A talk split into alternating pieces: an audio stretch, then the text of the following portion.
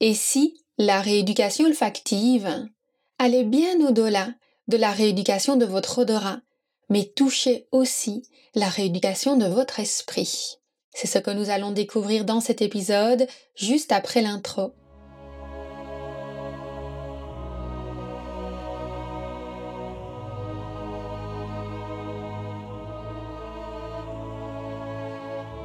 Bienvenue sur le podcast Métasensoriel, un espace qui allie science et spiritualité, conscience et subconscience, visible et invisible, afin de vous emmener à la conquête d'une vie pleine de sens. Ensemble, nous explorons toutes les dualités de l'univers qui nous poussent vers une meilleure connaissance de nous-mêmes, des autres et de notre environnement. Je m'appelle Aurélie, je suis bio-ingénieure de formation et fondatrice de l'aromacantisme scientifique de l'esprit et spirituel de cœur, j'entremêle savoirs ancestraux et pratiques modernes pour vous reconnecter à l'univers de tous les possibles.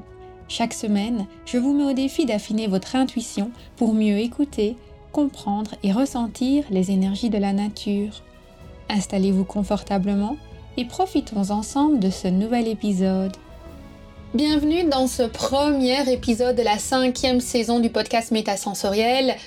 Waouh, je suis tellement heureuse d'embarquer dans cette nouvelle aventure à vos côtés. Je vais enfin pouvoir vous dévoiler le thème de notre cinquième saison. Peut-être que vous avez déjà une idée? Je vous donne un indice. Il y a un lien avec le dernier épisode de la quatrième saison, c'est-à-dire l'épisode 4.12, qui portait sur la loi de l'attraction, ou plutôt sur certains mythes associés à la loi de l'attraction et sur l'ultime astuce que je vous recommandais dans cet épisode pour pouvoir réellement activer la loi de l'attraction. Il s'agit de l'expérimentation. Car oui, pour moi, l'expérimentation est la clé du développement personnel et la clé de l'expansion de son âme. L'expérimentation est vraiment une étape indispensable dans tout processus de déploiement de son énergie vitale. Et donc notre cinquième saison va donc porter sur ce thème, l'expérimentation de la vie. Fidèle à moi-même et fidèle au podcast métasensoriel et je dirais même fidèle à l'aromacantisme, je vais vous inviter à explorer et à mettre en pratique différentes choses pour tester par vous-même ce qui vous convient, ce qui correspond à votre personnalité et ce qui est en alignement avec vos propres valeurs. Et pour commencer, on va aborder un sujet très intéressant. C'est celui de la rééducation olfactive, que certains appellent aussi le training olfactif, et le rôle des huiles essentielles dans ce processus. Le sujet de la rééducation olfactive est revenu un petit peu à la mode ces dernières années, suite au fait qu'il y a pas mal de personnes qui ont eu le symptôme de la perte de l'odorat. Je pense que vous savez de quoi je parle. Et en fait, il y a un terme officiel pour ça. On parle d'anosmie. L'anosmie correspond donc à cette perte de l'odorat qui peut être soit temporaire, soit permanente. Et quand on est dans cette situation-là, il va falloir rééduquer son système olfactif pour l'aider à récupérer progressivement ses différentes facultés. Je ne vais pas rentrer ici dans les détails du fonctionnement de notre système de l'odorat. C'est quelque chose qu'on aborde en détail dans le module 5 de la formation à l'aromacantisme où on explore les différentes modalités d'utilisation des huiles essentielles et donc une d'entre elles est bien évidemment l'olfaction. Mais un des points importants à avoir en tête, c'est que notre nez est bien entendu tapissé d'une muqueuse olfactive qui a la capacité de capter les molécules odorantes grâce aux neurones olfactifs. Ces neurones mènent au bulbe olfactif qui ensuite transmet l'information jusqu'à notre cerveau, à des endroits d'ailleurs bien précis du cerveau. Donc quand on choisit des huiles essentielles pour pouvoir travailler une rééducation olfactive, d'un point de vue, on va dire, purement physique, avec l'idée de chercher à retrouver l'odorat, on va chercher à choisir des huiles essentielles qui permettent d'interagir avec les différents récepteurs olfactifs. Donc on va vouloir vraiment, d'une certaine façon, toucher toute la muqueuse olfactive. Parce que certaines zones sont plus réceptives à certaines molécules que d'autres. Je ne vais pas dans cet épisode vous proposer un protocole de rééducation olfactive parce qu'il y a déjà un excellent travail qui a été fait à ce sujet. Jean-Michel Gaillard et Irak Gurden ont mis en place un protocole de rééducation olfactive. Jean-Michel Maillard est aussi le fondateur de l'association anosmi.org et je vous mettrai les liens de son site internet et du protocole dans l'article de blog associé à cet épisode article que vous pouvez retrouver sur aromacantisme.com slash 5.1. J'ai trouvé ce protocole très intéressant parce que j'ai vu pas mal de similitudes, d'une part dans le choix des huiles essentielles, mais aussi dans l'approche, dans la démarche qu'ils ont mis en place par rapport à la rééducation olfactive et ce que moi j'appelle aussi l'éveil olfactif, mais aussi et surtout la rééducation de notre esprit à travers les odeurs. Et c'est vraiment de ça dont on va discuter aujourd'hui. Dans leur protocole, ils proposent quatre huiles essentielles de base et deux odeurs complémentaires. Donc les quatre huiles essentielles de base, c'est le citron, le clou de girofle, la rose et l'eucalyptus. Et je trouve ça vraiment intéressant parce qu'en fait, il y a deux grandes catégories d'odeurs que je trouve particulièrement pertinentes pour rééduquer notre esprit. C'est toutes les odeurs citronnées, et toutes les odeurs qui ont ce fameux 1,8 de cinéole qu'on retrouve dans l'eucalyptus. Tout d'abord parce que les odeurs citronnées, elles vont vraiment venir nous aider à purifier le mental, purifier les pensées. Et d'ailleurs, j'adore utiliser les odeurs citronnées pour pouvoir couper des cordes, couper des liens karmiques, couper des schémas de pensée. Dans l'aromacantisme, je propose un switch fréquentiel avec sept huiles essentielles différentes associé à sept odeurs citronnées différentes pour pouvoir véritablement faire un nettoyage complet, une purification complète de toutes nos énergies et de tous nos différents schémas de pensée au niveau de chaque chakra. Donc à chaque fois une huile essentielle citronnée associée en particulier à un chakra. Donc là, j'ai vraiment souri quand j'ai vu que, effectivement, pour la rééducation olfactive, il proposait le citron qui, pour moi, est vraiment une huile essentielle de base pour la rééducation de notre esprit.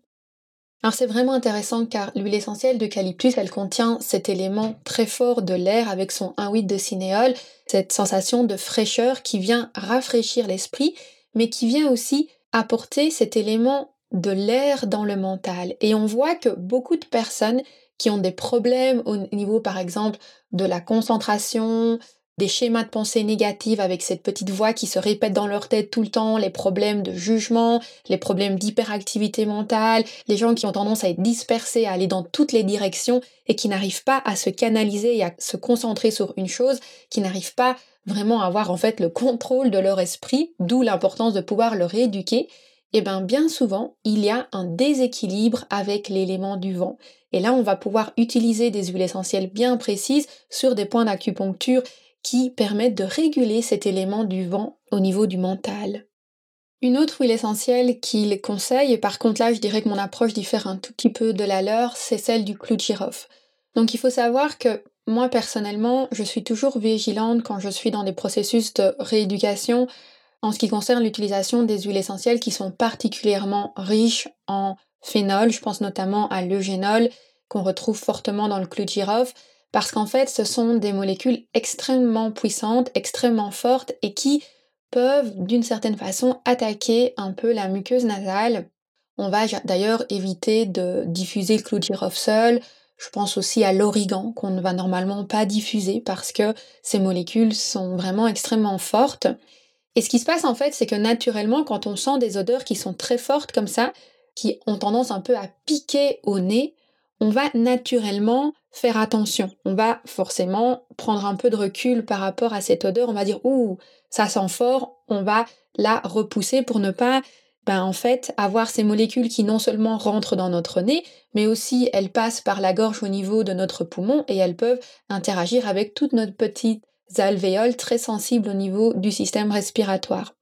Donc notre corps, en sentant cette odeur très forte, un peu piquante, va naturellement la repousser pour nous protéger. Et le risque, bien entendu, quand on est dans une situation d'anosmie, c'est qu'on ne va pas avoir cette sensation d'odeur tellement forte et potentiellement on ne va pas véritablement la repousser comme on devrait. Donc quand vous utilisez des huiles essentielles riches en phénol, il faut vraiment bien les diluer. Il faut véritablement se poser la question de si c'est judicieux ou pas de les diffuser. De même pour l'amande poivrée, c'est une huile essentielle qui est relativement forte de par son contenu en cétone. Donc là, on va aussi faire attention à la récurrence de l'utilisation si vous êtes dans un processus de rééducation, de pouvoir en fait faire les choses en douceur et peut-être par exemple profiter d'une huile essentielle comme la menthe bergamote qui va nous apporter cette odeur citronnée, cette présence de menthe, mais peut-être pas cette euh, concentration ou cette puissance aussi forte que la menthe poivrée. Mais ce qui m'intéressait avant tout ici, c'était de pouvoir discuter avec vous de l'immense potentiel des huiles essentielles pour pouvoir rééduquer non seulement son système olfactif, mais aussi ses schémas de pensée, son cerveau, son esprit, et aussi de pouvoir reprogrammer son subconscient. Vous vous demandez peut-être pourquoi est-ce que j'accorde autant d'importance aux huiles essentielles pour la reprogrammation de l'esprit et du subconscient. J'ai lu récemment une étude très intéressante sur le pouvoir de l'intention et de la reprogrammation du subconscient à travers les pensées. Je vous mettrai les références de cette étude dans l'article de blog associé à cet épisode, parce qu'en fait les résultats étaient assez surprenants et je dirais même un peu désemparants par rapport à tout ce qu'on nous dit sur le développement personnel et l'utilisation de la pensée positive. Sans rentrer dans les détails techniques de cette étude, ils se sont intéressés aux phénomènes qui étaient observés au niveau du subconscient lorsqu'on posait des actions consciente. Donc vous avez sûrement déjà entendu du fait de manger en pleine conscience, de la méditation en pleine conscience et de toutes ces choses qu'on essaye de faire de plus en plus en ayant de la conscience, c'est-à-dire en étant pleinement présent d'un point de vue intellectuel, d'un point de vue mental, d'un point de vue de l'esprit, dans les actions qu'on pose. Et en fait, leur étude a montré que même lorsqu'on pensait faire les choses en pleine conscience, les actions qui sont posées était présent dans le subconscient avant d'arriver dans la conscience. Donc je me répète pour que ce soit clair, c'est que même lorsqu'on est dans une démarche de pleine conscience, les actions qu'on pose sont présentes dans notre subconscient avant d'être présentes dans notre conscience. Et j'ai trouvé ça tellement remarquable parce que ça souligne véritablement l'importance de travailler au niveau du subconscient les résultats de cette étude sont très interpellants parce qu'alors on se pose la question de si ce n'est pas l'esprit qui permet de véritablement reprogrammer le subconscient. Qu'avons-nous comme outil à notre portée pour pouvoir reprogrammer notre subconscient? La réponse d'une certaine façon, elle est évidente. Ce sont nos sens. Ce sont nos sens, notre capacité à sentir, à toucher, à voir, à écouter, qui communiquent constamment avec notre subconscient. Si un feu se déclenche, notre subconscient ne va pas attendre qu'on réfléchisse de se dire si le feu est chaud ou froid, dangereux, il va tout de suite nous faire fuir, sans même que ça passe par la pensée. Quand un objet est en train de tomber, hop, instinctivement, on l'attrape sans même y penser. On a des réflexes qui sont innés. Si on sent une odeur de gaz, on va vouloir partir avant même de chercher à réfléchir longuement de est-ce que c'est véritablement dangereux ou pas. Donc, un outil remarquable pour pouvoir reprogrammer le subconscient, c'est véritablement l'utilisation de nos sens. Et dans nos sens, il y en a un qui est le plus primitif de tous, celui qui est le plus lié à notre subconscient que les autres, c'est l'odorat. Et oui, c'est l'odorat qui est particulièrement développé chez les animaux et d'une certaine façon que nous, on a un petit peu perdu. Et ce qui est encore plus intéressant, c'est que quand on regarde des animaux particulièrement primitifs comme l'échigné ou l'ornithorynque, ils ont dans leur nez des récepteurs au champ magnétique. Donc bien au-delà des odeurs, leur nez leur permet en fait de sentir les champs magnétiques pour pouvoir se diriger et trouver par exemple leur nourriture. Donc autant doute que notre nez et notre odorat est un outil remarquable pour pouvoir rééduquer notre esprit. Ça ne veut pas dire qu'il faut négliger les pratiques en pleine conscience. Je suis toujours la première à dire qu'il faut associer les huiles essentielles à d'autres outils pour proposer quelque chose qui soit véritablement holistique. Les huiles essentielles sont un outil complémentaire remarquable à plein de pratiques. Ce que je veux dire par là, c'est que si on se contente de nos pensées pour chercher à reprogrammer notre mental, ça ne pourra pas véritablement fonctionner parce que notre subconscient, il construit sa vérité en grande partie autour de ce qu'il ressent, ce qu'il ressent à travers ses sens. Mais par contre, si vous associez à vos perceptions sensorielles des pensées, là, vous allez pouvoir véritablement reprogrammer votre subconscient. Je pourrais encore parler des heures sur ce sujet parce que la reprogrammation du subconscient à l'aide des huiles essentielles, c'est vraiment ce qui me fascine le plus, je pense, dans la polyvalence des huiles essentielles et dans tout ce qu'elles nous permettent de faire, au point même que cette année, au sein de l'aromacantisme, on a un programme entier qui va être véritablement dédié au fait de pouvoir transcender les dogmes de la société, transcender nos conditionnements socio-culturels et reprogrammer notre subconscient grâce aux huiles essentielles. Dans ce programme que j'ai intitulé Super Radiance, je vous partage 9 outils épigénétiques et psycho-énergétiques pour reprogrammer votre subconscience et ainsi devenir le créateur ou la créatrice de votre destinée. Si vous voulez en savoir plus sur le programme, je vous invite à visiter aromacantisme.com slash superradiance aromacantisme.com slash superradiance si vous êtes un auditeur de longue date du podcast Métasensoriel, vous savez que j'aime terminer chaque épisode par un petit exercice, généralement d'ordre méditatif. Mais puisque le thème de cette saison est l'expérimentation, je vais plutôt vous donner un petit exercice d'une chose à expérimenter. Il s'agit en quelque sorte d'un training olfactif pour que vous puissiez affiner votre odorat je vous propose de sélectionner différentes huiles essentielles citronnées. Vous pouvez commencer avec deux ou trois huiles essentielles et puis étendre jusqu'à cinq par exemple. Parmi les huiles essentielles citronnées, je pense par exemple au citron jaune, au citron vert, mais ça peut être aussi la verveine citronnée, l'eucalyptus citronné, la mélisse, la menthe bergamote qui a aussi une certaine touche citronnée, je pense aussi au géranium citronné. Pour cet exercice, veillez à avoir une petite étiquette sur le bouchon de vos flacons, de manière à ne pas les mélanger. Donc il faut faire attention parfois, lorsqu'on veut sentir différentes huiles essentielles, on a tendance à les décapsuler, mais il faut vraiment veiller à toujours, d'une part, les refermer le plus vite possible pour leur préservation, mais aussi à ne pas interchanger les bouchons.